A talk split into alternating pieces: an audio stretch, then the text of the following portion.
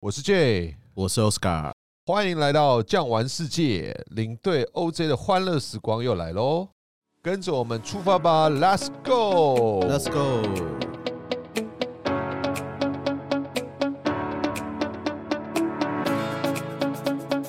go go go！我们今天要 go 去哪里呢？我们承接上集芬兰了哈，是我们现在够到一个地方，这也是它的冬天了。我们要看看它的冬天哪里？冰岛，冰岛、哦，冰岛的一个城市雷克雅维克。哎，蛮有趣的。以前我们呐、在学这个地理的时候都会讲啊，很好玩哦。你看冰岛，它叫做 Iceland 嘛，对不对？对，但其实它是有火山地形的。哎，但是另外一个地区叫做格陵兰 Greenland （Greenland），它的地是绿的吗？不是，虫不会是绿的，全部是白的。所以啊，叫冰岛不冰，绿岛 不绿，Greenland 的绿岛。所以这个在地理上或者在地形名称上，这是很特殊的啊。其实哦，这个我可以给你们带一个小故事啊。当年哈、维京人，维京人啊，有没有看过那个维京的那个战船？维京战船很特别哦，维京战船不分头尾，可以前进后退，为什么呢？以前这维京战船啊，无论是跑到英国或者是跑到法国，他们去抢劫啊、他们这个船一开进去了以后呢，这个维京大汉，你就想想看，现在的那个瑞典人、挪威人，挪威人长得跟熊一样，跑进去抢劫完了，马上从后面撤退，跑出来了以后，船不用掉头，只要人上船的时候坐不同方向，直接划就划走了。对对对，所以它是可以前后走的。所以呢，那个瑞典跟挪威他们开个玩笑，说英国现在都没有美女了，因为当年抢劫的时候全部抢回去了，哦 OK，哎 乱讲，还是有了，啊乱乱讲的哈。那 anyway 哈，那刚刚有讲到这个冰岛不冰啊，绿岛怎么样？不绿哈？不绿为什么啊？Iceland 这个地方呢，其实要讲到当时呢，这个维京人哈，哦他们其实是一个小聚落一个小聚落，是他们之间呢哈有一些争端，争端了以后呢会互相打仗。是其实维京人是非常好战的，你们不要觉得像现在你看到挪威啊、瑞典啊，啊，很 friendly 哦。哦，actually，你不要推多久，三百年前就好了。一听到维京人啊，这欧洲人啊，那个腿都会发抖啊，是膝盖都直不起来，很凶悍的哦。尤其是他们哦，有没有玩过那个《世纪帝国》？《世纪帝国》里面啊，那维京有一个兵种叫做狂战士，有没有？他们真的就是左手拿着圆盾，右手拿着斧头，戴上头盔，他头盔上面又有很多鹿角，各式的装饰。冲进去了以后啊，男女老幼全部怎么样杀进？对，像是在我们那个奥运比赛也是哦，看到那些奥运选手，尤其在北路啊，挪威、芬兰、瑞典，他们的女生的运动选手很出色，对不啊，会嗯输男生。因为在他们的一个世界里面，他们跟中国不一样，像是华人世界，中国你有没有记得明朝不是还裹小脚嘛？对啊，因为在明朝那个时候啊，其实在很早期啊，even 到清朝，这个女生啊，就好像是男生的陪衬品，一个珠宝一样。对，我怕这个女生跑。但在北欧的世界，其实不是只有挪威，包含一直向南边的延伸到德国，他们都认为一个健康的母体才可以生出来健康的孩子，所以他们的女性呢、啊，普遍你看高大健美，吃的很营养，没错也，没有特别说我要很瘦啊怎么样，没有没有，他们不认为瘦或者是白是一个好的象征，很健美，对晒得红红的、黄黄的、古铜色的，哎是最然后棒就的一个得体皮态。肤 癌。他们的皮肤不能那样晒，因为他们不像我们会变色啦。对他们很喜欢在艳阳高照的时候晒晒紫外灯啊等等的。可是他们又不能不晒。像那个撇开话题，瑞典是全世界自杀率第二高嘛，其实就是忧郁症啊，跟他们社会福利好不好或社会压力没有关系，就是阳光的问题。心理疾病比较多，哎，对对对，所以他们会有什么这个紫外灯室啦，去补充一下这个好的紫外线元素。其实大概只要你冬天会进入到三个月，就是天会几乎不亮的那种地方，他们就需要去照那个紫外光那。个叫做 blue 啦，蓝色那个 blue，心对情会很忧郁啊。对对对，那刚刚讲到了，他们各个小部落之间有争端，有争端了以后呢，他们就会被赶离，尤其是挪威这边会被赶离。是赶离了以后呢，他们呢就要向外去发展。所以有一说，第一个发现美洲大陆的不是哥伦布，不是维京人，而且早了哥伦布五百年。这这是有个说法，OK，这个就先撇开。但他们开始向西航行，确实有可能，因为冰岛跟格陵兰岛都是维京人发现的。对，所以呢，他们呢、第一个呢，这个酋长啊，滑滑滑滑到了冰岛的时候呢，他的首都叫 Reykjavik。雷克雅维克，你看到 Vik V I K 啊，Viking 有没有？也是嗯哼 V I K，、什么意思呢？在港湾的人 Vikings，就是他们在港湾或者在峡湾。是那 Vik 其实就是港湾的意思。雷克雅维克是什么意思？冒着蒸汽的港湾。哇，这么形容的那么传神为，什么会冒着蒸汽嘞？因为呢，这边有所谓的海底温泉，所以呢，他们呢啊这个划船划划划划到雷克雅维克以后，发现冰岛是一块宝地，尤其是是雷克雅维克。为什么？假如说你到挪威啊，比如说窗手啊、窗henn 啊这些地方，或者是到北边 Alta 或者到 North Cape 这个地方，冬天的时候都零下二十度啊、零十五下度啊，甚至寒害来的时候零下四十五，非常寒冷呢、很可怕。其实北欧整体来说，它冬天的冷跟东北不一样，或者是跟韩国，因为那边有北大西洋暖流，所以它的冬天会比亚洲的冬天呢、就是说这个同样纬度大概高二十度左右，但是高二十度呢，也是就比如说 零下三十五变零下十五还是冷。但雷克雅维克这边，第一个它有海底温泉啊，第二个什么，它是北大西洋暖流经过的必经之路，是所以它中年的温度它没有太大的起伏，中年的温度负五度到五度，但有时候会高一点，有时候低一点，所以其实它是相对很适合人类居住。它不冷不热嘛，对负五度到五度，尤其是你是从零下十五度、二十五度的人来到这个地方，对，你会冷吗？你不是会冷啊，零下五度还很热啊、所以这个一对海之隔跟英国北部的感觉就差非常多。当，然啊啦、还有地形跟风势的关系。然后对嗯英国北部那个哇，苏格兰不得了了，非常的冷。没有错。然后所以呢，当他们这些维京人呢上了冰岛的岸，尤其从雷克雅维克上岸了以后呢是，就说了，我们出去的时候，我们这个部族要向外保守秘密，我们来到一块宝地，不能让人家知道了哦。对，不能让他嗯知道。我们就是固守在这边，所以呢，当我们还是要出去，比如说要捕鳕鱼啊，要出去抢劫，遇到其他族的维京人，说我们到哪里了？Iceland，我们到怎么样？冰天雪地的地方，不所以要去啊，不要很危去险啊！啊！嘿，我们是因为哦跟你们打仗打输，我们浪杠啊跑掉了。对其实不是这样，是我占了一块宝地。是，嗯那后来他们想说，诶，那既然哦我们冰岛这边怎么样，这么的一个厉害，嗯我们再往西航滑滑滑滑滑，就滑到刚刚最讲到的 Greenland 格陵兰呐，格陵兰。其世界实上最大 Greenland 的就是要岛屿哦绿岛，但是其实绿岛它是一个碗状型的岛，它这个碗啊里面啊全部都是冰啊冰河啊，看这叫冰原呐，整个对覆盖住它不会动，永冻土啊。但是现在开始解冻 了，现在开始解冻，格陵兰人很开心。为什么？它可用地变多，会不会里面挖到金矿啊？应该是不会哦。但是怕就是怕什么样呢？里面会有那个远古病毒啊，就像有点像突然来了，一像我们最怕的，我们做旅游业最怕的病毒对啦， ，COVID 啊对可，anyway 能那种是东西，上古时期的一些疾病啦，对对埋藏在对。土里，它因为暖化的关系，它又复活了。然后你根本没办法对付它嘛。对，所以这个永冻土呢，它当中会有一些疾病嘛，所以现在这个地质学家或是地理学家，他们都很关切这个 Greenland 的状态嘛。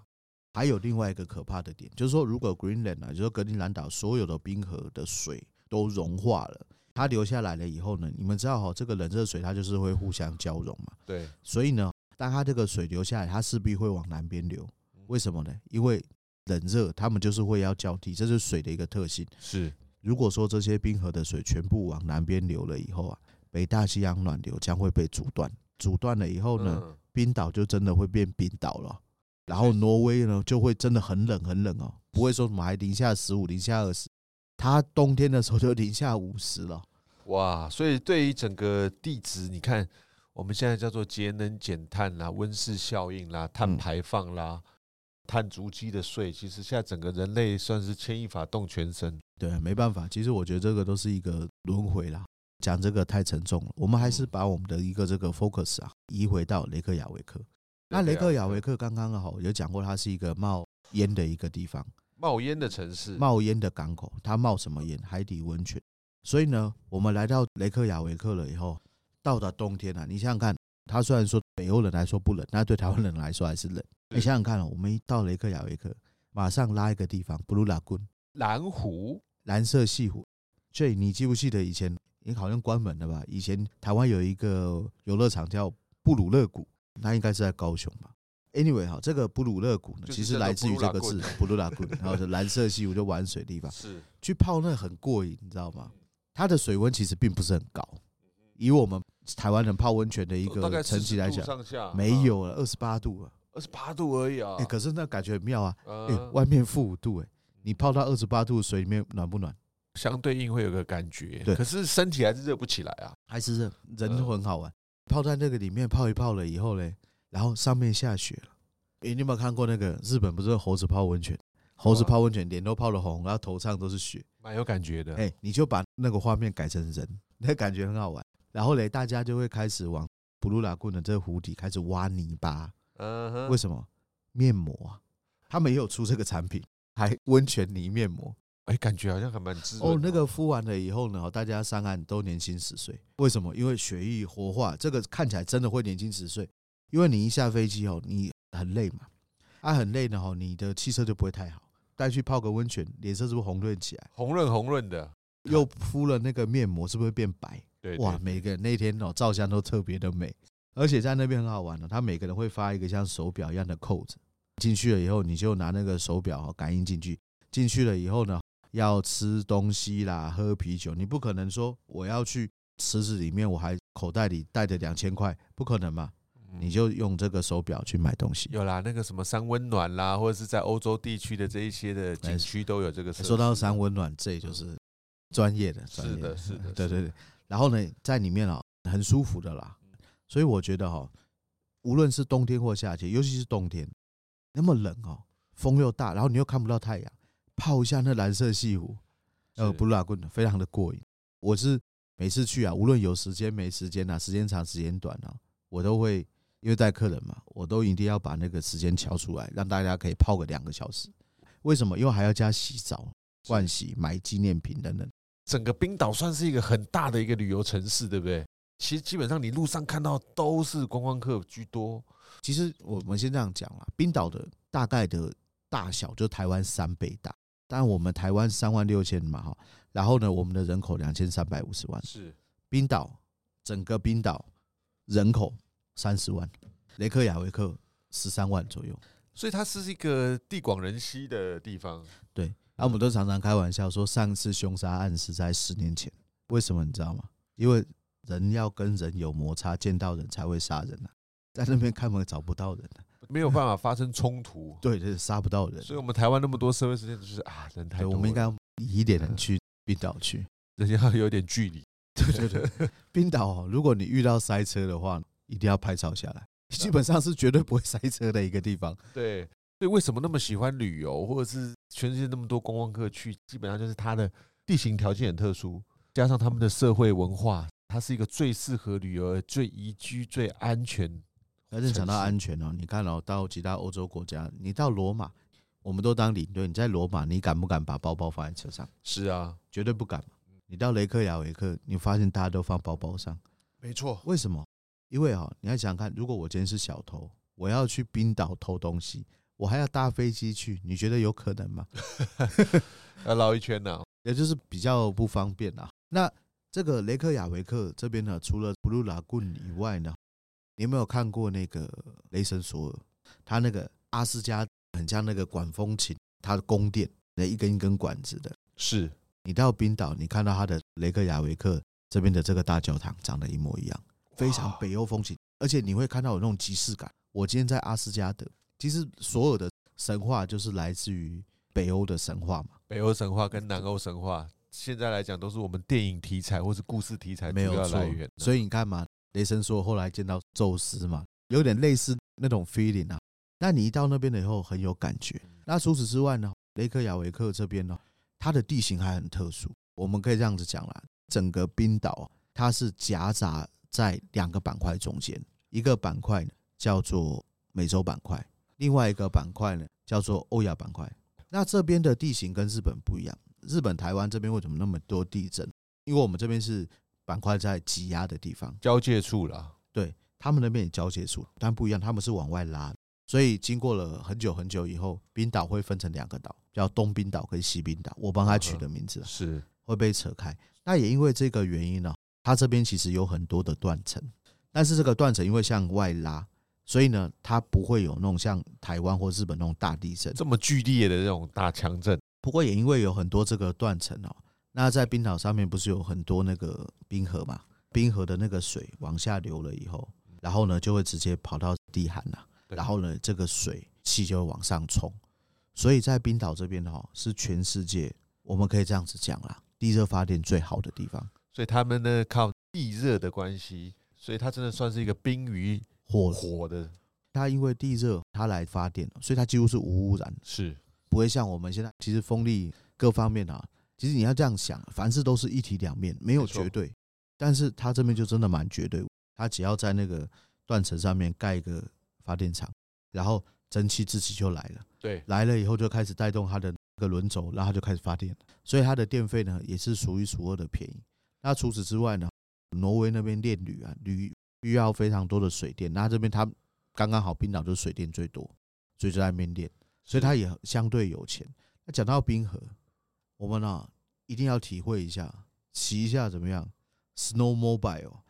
雪上摩托车啊，雪上摩托车在冰岛，哎、对，那个骑起来真的很过瘾。嗯它那个不是像我们去非洲骑骆驼，有没有走到前面走回来？它不是，是一望无际，对不对？不仅仅是一望无际，它是有目的性的。它不是让你这样走，比如说我今天要到一个这个点，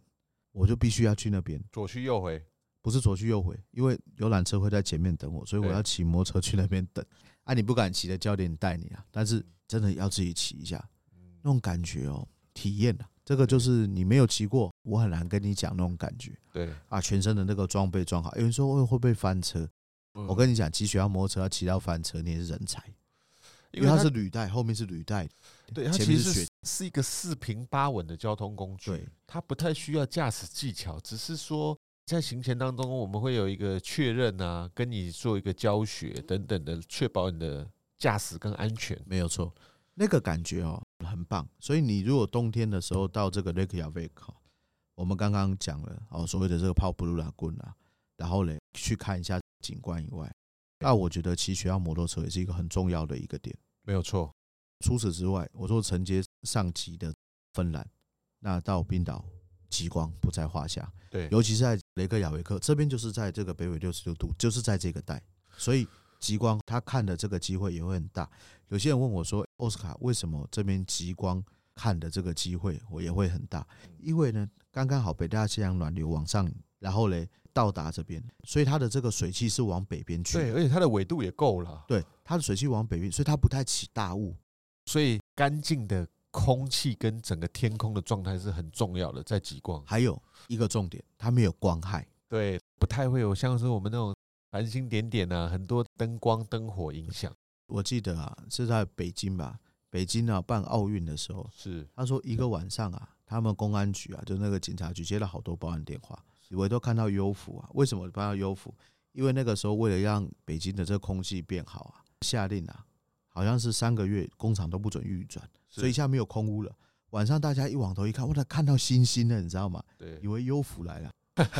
这个是一个笑话了哈。但是呢，你在冰岛这边呢、你往上看呢、不仅仅是会看得到极光，就算看不到极光，银河银河那是很奢侈啊，尤其是我们这个 generation 的，我们这个时代的人，我看到银河两次，我看到一次是我在绿岛，不是那个 Greenland 啊，是台湾的绿岛，台湾那我绿岛很年轻的时候，然后嘞再过来是有一次去合欢山，我说是在台湾的机会，啊，它上面有个暗空公园，对对对，在那边看到银河对。然后第三次我又去安空公园的时候了，是结果那一天是中秋节，上去 银河看不到赏月，最大的光害居然是那颗月亮。后来呢，哈，我再去的刚刚讲过芬兰，还有包含到雷克雅维克，晚上我出去看的时候，我真的看到银河。对，这个真的是蛮感人的，这个就是我刚刚讲为什么大家看机器是一种感觉，跟真的看到用肉眼看的那种感动就是不一样。是因为我们的这个视觉是差不多快到一百八十度，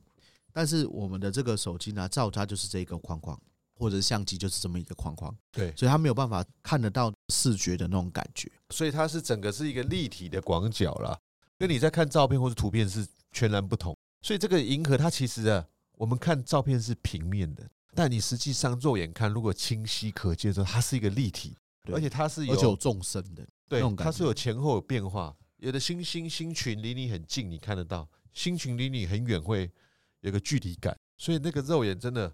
看过银河的朋友，大概就知道我们大概讲的是一个什么样的自然状态。它会有一个弧度，有那个弧度的那个感觉以外，来哎看它要纵深。对，然后如果说那天真的是可以看得很清楚的话，包含你还会有那种气体啊，那种感觉都会对可以看出来。所以包括什么流星，我跟大家讲，想要看流星，到这种晴朗的天空，看到银河的状态啊，随便三十秒、两分钟、五分钟，流星就一直飘过，我们看到流星好像很奢侈，但是那边好像很自然。很简单就可以哎看得到了。对对对，所以呢，在那种无光害的时候，而且就我讲过是冬天去嘛，没错，所以它又没有很长的一个日照，所以你就可以有很长的时间可以看到那个东西。是在冰岛这边，一定也有听众朋友会想说，哎，有什么好吃？好吃好玩的哦。刚讲了好玩的是摩托车啦，或是一些自然奇景啦对，但其实他们这里来讲啊，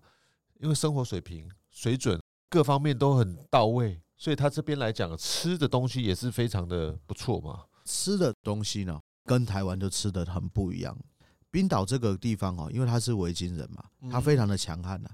冰岛在这个二次世界大战结束了以后呢，跟一个国家开过战，英国。跟英国打过仗，你想想看，三十万人的国家跟大英帝国打仗，是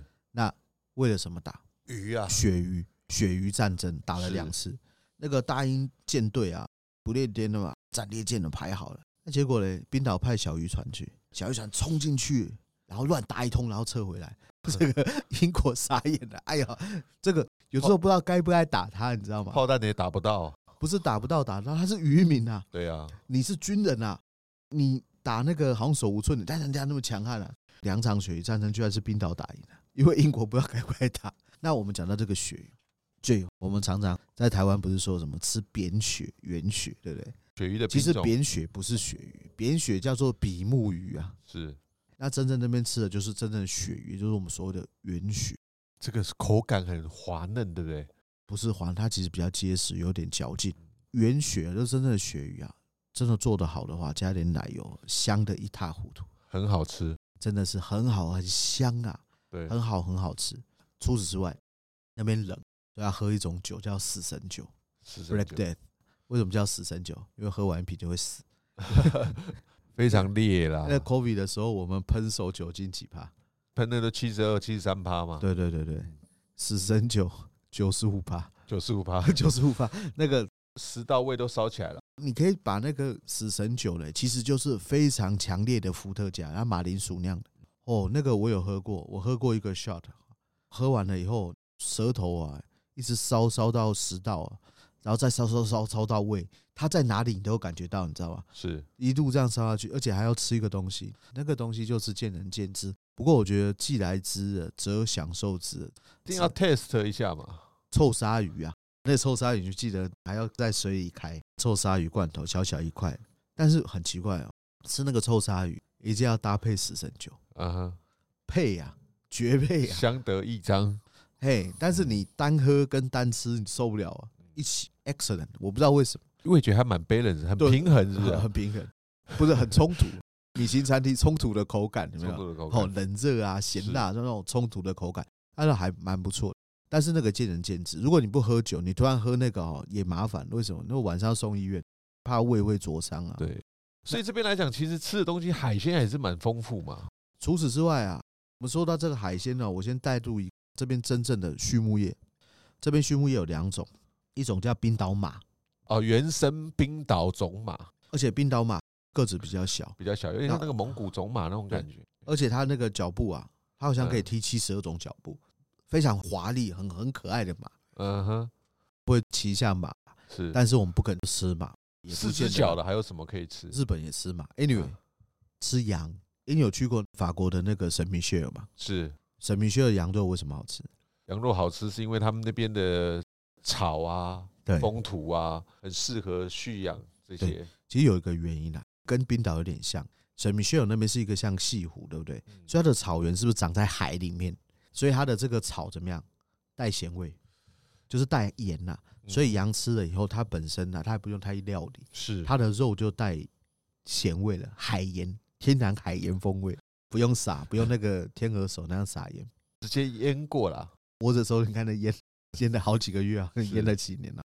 冰岛的也有点类似这样子哦、但是它不是海盐，它是胎源，对台原，但是冰岛叫冰与火之地。那这边你看哦，既然有所谓温泉，在很古早的时候，它就是一个火山爱爆发的地方。火山泥哎、不是火山泥，火山 岩，岩是岩石的岩。是所以其实，在冰岛这边哈，他们冰岛人自己开了一个玩笑啊，就是说哈，如果在冰岛的这个丛林里迷路了怎么办？如何处理呢？如何处理？站起来就好。为什么？因为冰岛的树啊都是很矮的、啊，是长不出大树。他们现在有在想办法种出树，但是很不容易。那在这边呢，哦原生的植物呢，最多就是苔藓呐、就是很短的那个草了。那这个很短的这个草嘞，它是从这火山岩长出来，所以它就很富含这火山岩里面的矿物质。哦，所以这个羊吃下去，它的肉质这是我的一个形容啊，不见得对了。我们都去过奥地利嘛，去过什么哈莱茵啊，去过那个盐矿有没有？嗯哼哎、不是要挖玫瑰盐吗？我说神秘学有的是吃什么海盐，天然海盐。对，那我们的这个冰岛的羊是吃天然玫瑰盐，对吧？天然玫 瑰盐玫瑰盐。好，所以它这个 cook 出来了以后呢，它整个调理出来以后，那个肉很香啊，跟台湾的羊不一样，它的非常的这个滑嫩。那刚刚讲到说吃这个海鲜，那边吃海鲜吃的不要不要，吃这个鳕鱼啦、鲑鱼啦、螃蟹啦等等，但是他们这边吃炸鸡有个特别的方式，我们吃炸鸡不要吃热的嘛，对，他们不是，他们炸出来以后，盘子炸鸡放上面，放上面下面怎么样？放冰块。要吃冰的，对，他们要吃冰的，我就觉得很诡异。后来我就跟有一个餐厅嘛，我说我们想吃热的炸鸡，他说为什么这么烫？为什么你们要吃热？我说你们下一波因为吃 buffet，我说那我下一次炸出来，我先叫你们台湾人来。结果他炸了以后呢，说哎、诶我们现在有热的炸鸡哦，不是只有台湾人，台湾人啊、日本人啊、韩国人全部冲过去了，一下子就弄完，弄完了以后他就不放，没办法放到冰上面了。然后呢，他就说哦，那你们下次亚洲来的时候，我要做一份放在旁边的，就是没有放冰块的。我说对，我说为什么你们会这样吃？他说因为哦这边冰天雪地灌，所以他们习惯是吃冷食啊，所以哦一方水土养一方人，抠地区跟日本一样啊，日本习惯吃冷的东西，明白？日本炸鸡是湿热的吧？日本饮食还是偏冷食居多。对啦，那就生生冷冷的，还是有点像。所以那边的饮食啊，我个人是可以给他打一个蛮高的一个分数。没错，去过的朋友都觉得哇，原来冰岛不是我们想象中这样，比如说离岛资源不足或者是很落后，其实他们吃的东西很多元。冰岛很有钱呐、北欧五国、啊、社会福利很好的一个国家，而且冰岛人非常有当年维京人的感觉。首先呐、冰岛语啊是最老的维京语，我听得懂挪威话，我听得懂瑞典话，我也听得懂丹麦话。是但是你是丹麦人，我跟你讲冰岛语，你听不懂我在讲什么，因为他的语言是最古老的，他们的习性也非常的有维京人冒险的精神。还记得也有一阵子冰岛火山爆发嘛？没错，那个火山灰那时候让全欧洲的交通大乱，那那个时候发生两件事，第一件事火山爆发了以后，大家交通大乱，然后有一个冰岛人就说：“哎、我现在然后要做一个投资啊，就是我要去买直升机，然后呢，以后只要有观光客来，我就开直升机去载他们去看火山，不错的一个项目，对不对？”对啊，他没有想到火山会熄，你知道吧？所以等到观光客来的时候，火山也熄 了，然后他的直升机也来了，他就直接宣布破产，这是个人破产，还有一个是国家破产，嗯还记得吗？那个时候英国不是把他的什么警察退休金什么全部都投到冰岛的银行，对，然后结果那时候雷曼兄弟，你还记得那一段时间，没冰岛错不就哎破产？对冰岛那时候财务窘困，破产了以后，英国跟冰岛新仇旧恨啊，旧恨是什么？以前鳕鱼战争。新仇是什么？你把我警察退休金都搞光，那我警察退休怎么？警察是社会的骨干，你知道吗？没有警察的话，社会是没有安全性可言的。当你知道我退休了以后，我的退休金不见了，你知道那种恐慌感。所以后来英国就要跟冰岛要嘛，然后火山就爆发，哦爆发了以，后呢，在这个维京语里面没有 C 这个字，没有 C 这个字母，所以像 Iceland，其实他们不是 I C E，它叫伊斯兰。然后呢，因为没有 C 这个字嘛，那冰岛人的英文都很好，所以冰岛人开英国一个玩笑，他叫 No cash，没有现金，Only 什么 Ash A S H 什么，我没有现金啊，我只有怎么样灰啊只有哎，No cash Only Ash。你看一个三十万人的一个国家，英国应该有六千万人嘛，五千六百万还是六千万人的一个人口，所以他居然敢敢这样子跟他对抗，所以呢，这个冰岛人呢非常有当年维新人的一个叫冒险精没神。错，所以这些小国啊，在这个大国当中周旋，也是值得我们借鉴啊。他们不怕，而且冰岛现在一个阿兵哥都没有可以，even 他生们存现在也没有，好像也没有加入欧盟，也不是欧元区，他们用嗯是自己的冰岛克朗，对，所以他们这个北边人真的想法跟我们不太一样。非常的一个不一样。是对啊，这样跟你讲完了以后，你们想不想去？哇，赶快看看我们网络上有什么样的团体。以后我们应该也会有一些像是冰岛单国，对不对？应该会有，或者是挪威啊，挪威、冰岛这样双国的，非常值得去的。因为毕竟冰岛这边哈，我们台湾还没办法自费啊。我希望有一天华航可以自费。啊，那可能要多一点的观光客来喽。喜欢今天的内容，记得订阅，也欢迎留言告诉我们你想听的国家或是主题。感谢收听，我们下集再见喽，拜拜。拜拜。本节目由巨匠旅游制作播出。